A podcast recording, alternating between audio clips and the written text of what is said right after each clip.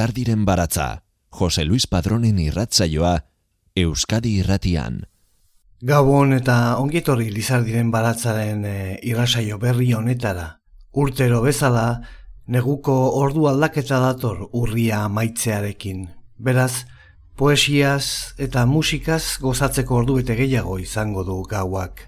Gaua malgua baita, ondo dakite hori arkaitz mendozak, arkaitzkanok eta xopenek. Izan ere, Etxepare Euskal Institutoak Euskal Sortzaileak sailaren barruan malgu da gaua Chopin gogoan liburu disko argitaratu zuen 2008an. Arkaitzkanoren amar olerki eta Chopinen amar nokturno. Arkaitz Mendoza piano jotzaileak jotakoak. Beraz, eguna ez nadadin bainolen hasi gaitezen gu ere gauaren malgua, patxada eta mildegia ikertzen oinez gauez. Dantzari bat hankapuntetan bezala pasilloan gauez zabiltzanean. Maite duzun jendea ez esnatzeko borondatea bakarrik da irmoa. Beste guztia aula da. Beste guztia leuna da. Beste guztiak ez du balio. Beste guztia da auskor. Zure etxe xastar, hautsak, estaritako apalak dituen zure etxe txikiegi, zurezko zoru okerra duen zure etxean, dantzaria zu zerorri zara. Dantzakideak lo, baina ez aparte, gertu daude. Esnatuko dira laster, esnatu daitezen zaintzea bera da, eder. Pasioen urgentzia ez da urgentzi baizik eta pasioen urjauzia ez da urjauzi, baizik eta tantaz tanta doan zerbait. Euriaren eskuek lehioan bost atzak zabalik, zure atz puntak ukitzeko eskainiz, tanten atz puntetan ez da ekaitzik, ekaitzen oroitzapenak baitzik. Tanten atz puntetan ez da naufragiorik, naufragoen oroitzapenak baizik.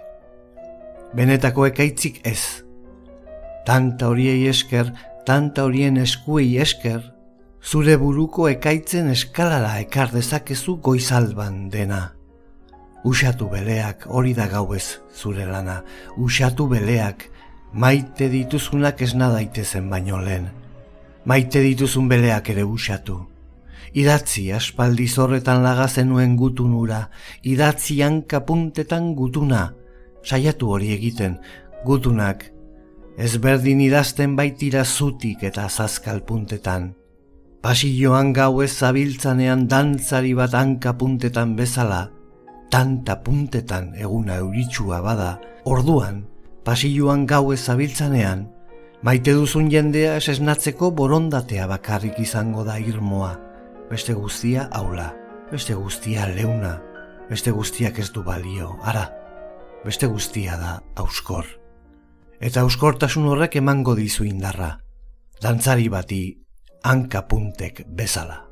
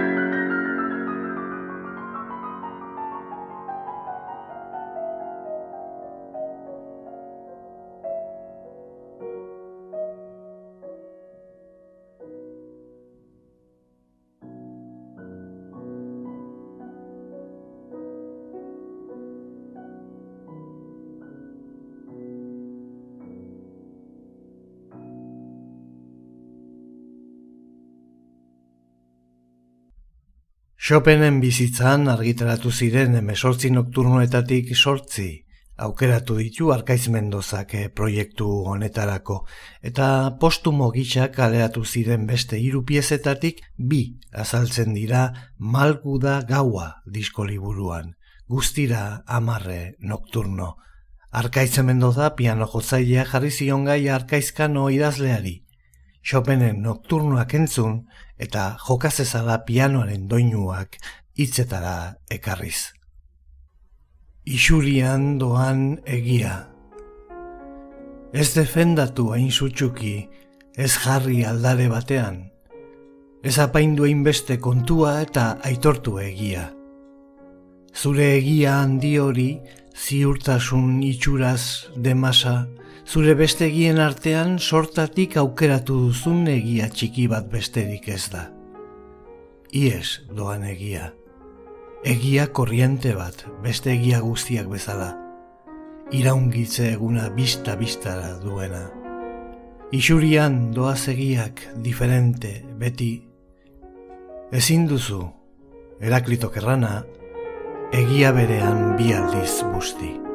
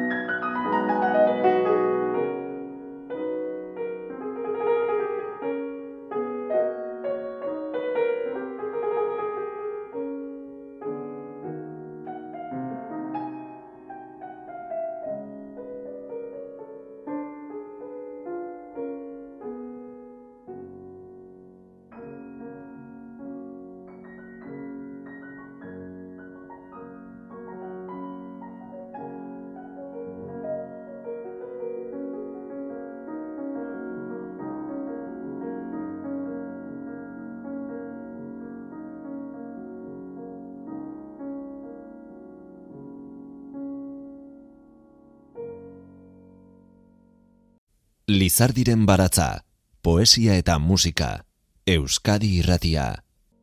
Sei silabako gauak, gaua arma bat altxua, gaua zaldien pentsua, gaua zaldunen putzua, gaua mairuen arkua, gaua etxego tortua, gaua ate bat lehertua, gaua eromen mutua, gaua betor infernua gaua ezin lokartua, gaua arnasen estua, gaua uluen amua, gaua gogo kamustua, gaua bakarti belztua, gaua kanpaien zakua, gaua zintzarri lotua, gaua datorren portua, gaua otxoen larrua, gaua lamien kantua, gaua medusaren tua, gaua lastanen maixua, gaua badabilen sua, gaua inoren kontua, gaua epela ostua, gaua azal gogortua, gaua espain bihurtua, gaua baso odoldua,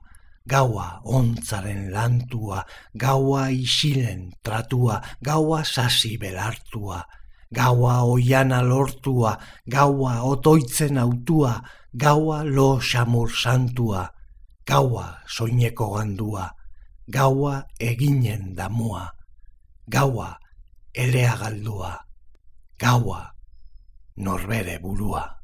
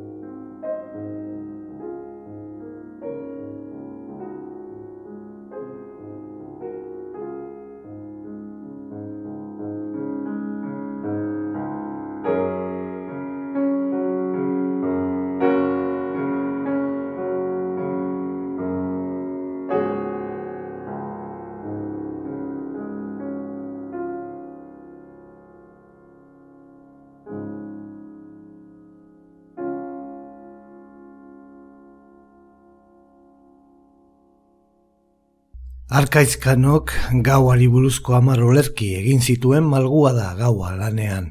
Arkaiz Mendoza piano jotzaiarekin batera egin zuen disko liburuan, etxepare institutoak 2008an eh, argitaratua. Oartuko zineten jadanik, irakurri dizuedan eh, azken poema seisilabako gauak, Antxon Balberdek egin duen gaua ausentziaren itzala izeneko disko berria irekitzen eh, duela lana ederra benetan, eta egingo diogu merezituen kasua aurrerago, neguaren e, hotzagatik goxo entzuteko, zor diogu eta gure poesia inbeste maitatzen eta zaintzen duen e, antxon e, balberderi.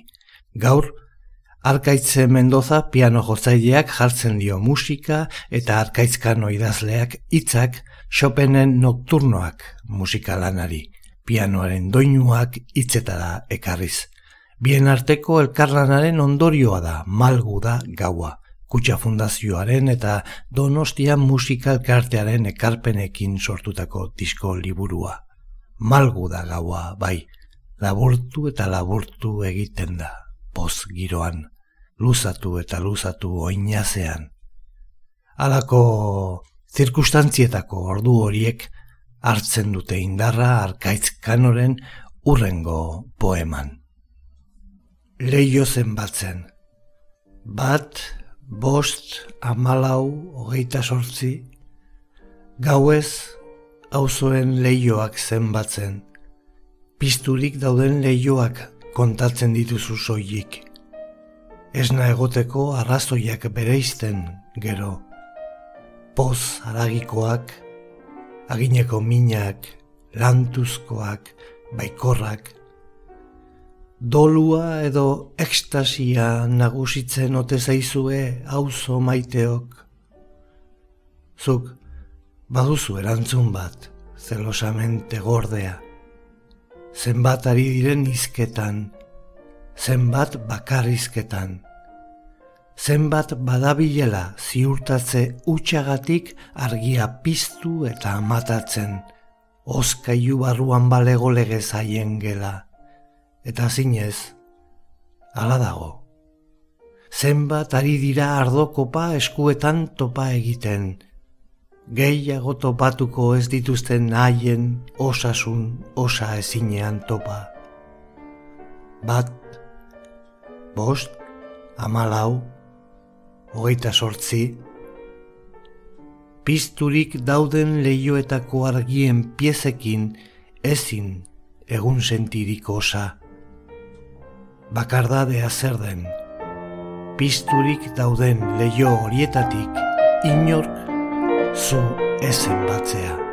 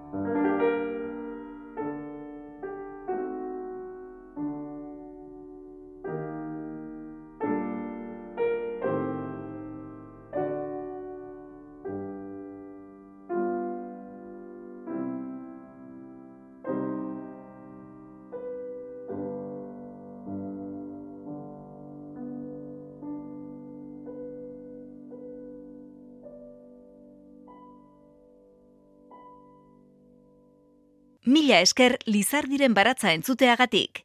Irratsaio guztiak dituzu entzungai EITB naieran atarian. Malgua denbora. Motelago doa denbora atzerriko hirietan. Horregatik iesak, horregatik aire konpainia eskasak, horregatik jeglaja edo ezustean liuratu zaituen usain ezatsegin hori. Horregatik planoei buruz bera begiratzeko joera. Motelago doa denbora ez ezagunen etxeetan, horregatik hotelak, horregatik bisitak, itxaron gedekiko gogo hori. Horregatik kaleko sirena hotxen abiadan ambulantziak zu hiltzaietatik bereizteko grina asegaitza. Motelago doalako denbora gorputzarrotzetan, horregatik zain egon beharra ekarriko duten maitaleen xerka, horregatik zauriak, motelago doalako denbora zaurien gainean. Mina, eternitate faltsu baten promesa faltsua delako. Esplorazio guztiak, kepiak buruan edo hartzalarrua soinean egindakoak, zaldiz mendiz airez edo itxasos egindako espedizio guztiak, eroikoak eta eguneroko ostera txikiak, Scott, Shackleton, Duboisin kapiteina, erlojua geratzeko, denborari trabest egiteko alegin xaloak ote ziren, motelago baitoa denbora beti, elurra apartatu edo aiotzarekin oianean sasia garbitzen zabiltzanean. Bide ezagunetan aldiz azkarrago pasatzen dira orduak. Hori da ordaina, galdute zaudenean doala motelen denbora. Amildegian motelago lauta dan baino, basoan motelago senda seguruan baino. Sendan dagoenak, basora begiratzen du beti bertan laino. Basoan nahi luke galdu denbora, bera denboran ez galtzeko eta denborak ez alferrik galtzeko bera akaso. Esan da doa, inork ez du egundo denbora malgu hori errenditu. Katedun erlojuetan katebegi huts gu, basoan umeak egin eta basoan galtzen diren umeen ipuinak egiten jarraitzen dugu. Motelago igarotzen delako denbora beti, bide ez ezagunetatik goazenean.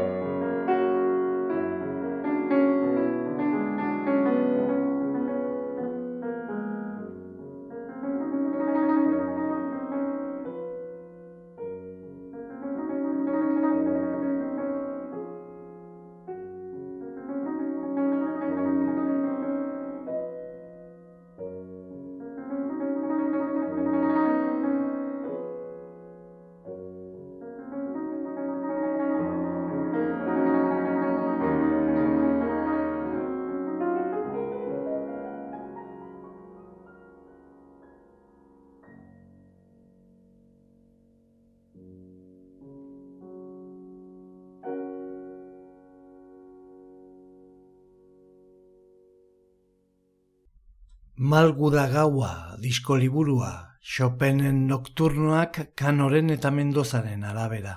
Disko liburu berria prentxaren aurrean aurkeztu zutenean, arkaizkanok eskerrak emana izan zizkion mendozari. Egitasmo honekin, azken aldian nahiko baztertuta zuen poesia idaztera behartu zuelako. Hasierako asmoa Gerardo Diegok Chopinen e, nokturnoen arira idatzita dituen e, poemak e, euskaratzea bazen ere poema berriak idaztea erabaki zuen gero. Desafio bat eta ausarkeria izan zela aitortu zuen. Chopinek ez duelako hitzik behar. Idazlearen aburuz, nokturnuek badute giro krepuskulare moduko bat eta idazketa errasten duen tonu impresionista doi hori. Hori guztia islatzen eta umore puntu batekin zipristintzen ere saiatu dela adierazi zuen. Arkaiz Mendoza piano jotzaileak berriz ausarkeria berea izan dela esan zuen, kanoren eh, poemen gainetik pianoa jotzera atrebitu delako. Chopinen nokturnoak gustokoen duen musika dela azaldu du, eta lan horiek grabatu izatea amestu izan duela beti. Obra hauek jotzerakoan aske sentitzen dela gaineratu zuen musikariak. Eta entzunaldia begiak itxita, gozatzeko gonbitea luzatu zuen.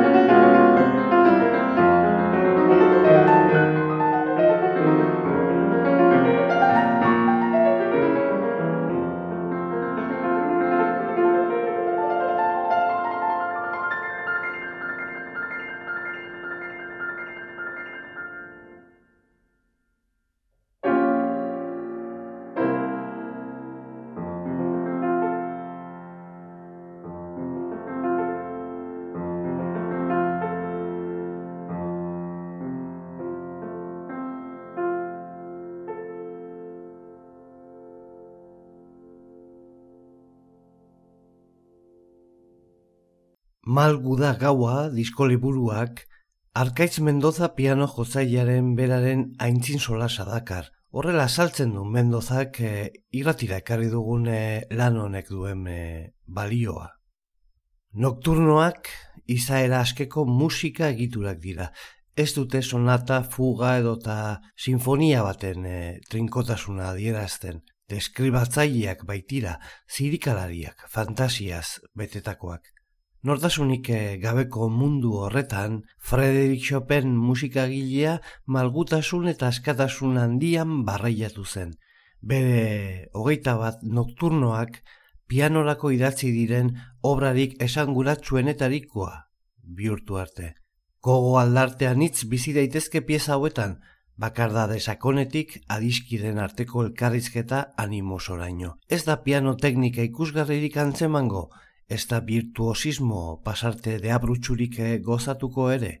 Chopenek egurats misteriotsu eta berezia sortu nahi izan du nokturno hauetan, guztiek giro zerutiarrari eutxiz. Argilune uneak eh, noiz behinka antzeman daitezke baina gutxi batzuk dira obra osoan zehar. Oro ezusterik gabe igarotzen da, berrogei urte bete gabe utzi gintuen e, Chopinen e, urte begizatu daitezke lehen nokturnoa idatzi zenetik azken eraino. Eldutasuna lehen urratxetik azken atxeraino. Originaltasune handiko obrak dira, maixulan paregabeak, perfektuak. Entzutean gizakiaren arima beregan bueltatzen da. Izarrez beteriko zerurantz jausiz. Ez da metodorik eh, jarraitzen bere sorkuntzan, erabat libreak dira. Pianotik sentipenak eh, kantatzen doaz, inongo loturarik gabe, hor dago. Nokturnoaren eh, magia, askatasunetik sentiberatasuna, deklamatzea, tensioa, egonezina, ezer osotasuna, eta sufrimendua melodien arnasan senti daiteke. Chopinen nokturnoak literaturarekin eh, joko interesgarrian erlazionatu izan ohi da. Ala hor Gerardo Diegoren gazteriako obra, ofrenda a Chopin deiturikoa. Diego idazlea bera piano jotzailea bila zen eta bere obra musikarekin askotan elkartu du.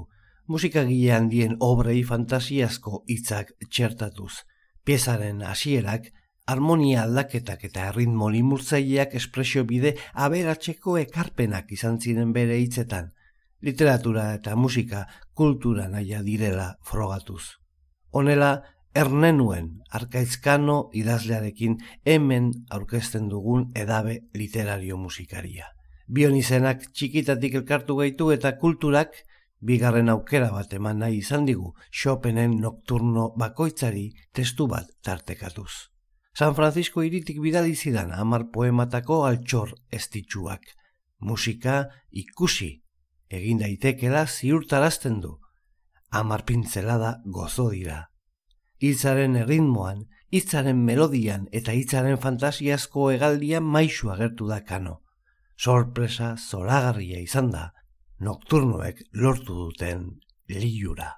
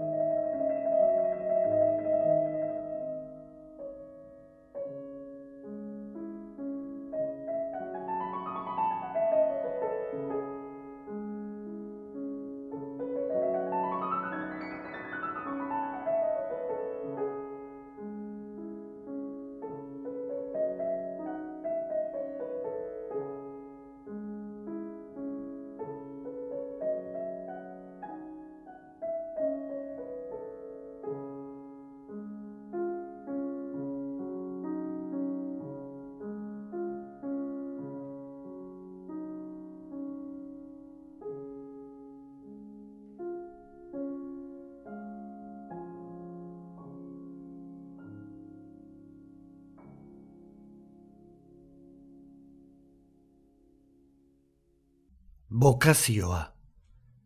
Mundu guztiak izan barko luke bokazio bat. Eta zer, lausotu eta desagertzea balitz nirea. Zer, bengoagatik, arrazoi emango lidakela biologiak. Arkezkanoren olerkiak Chopinen nokturnoekin bat eginda.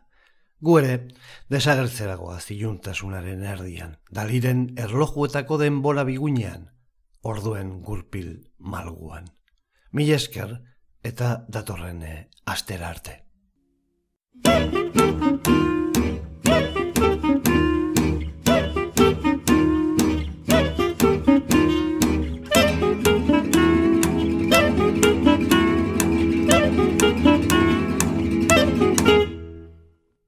Lizardiren baratza Euskadi Irratian Jose Luis Padrón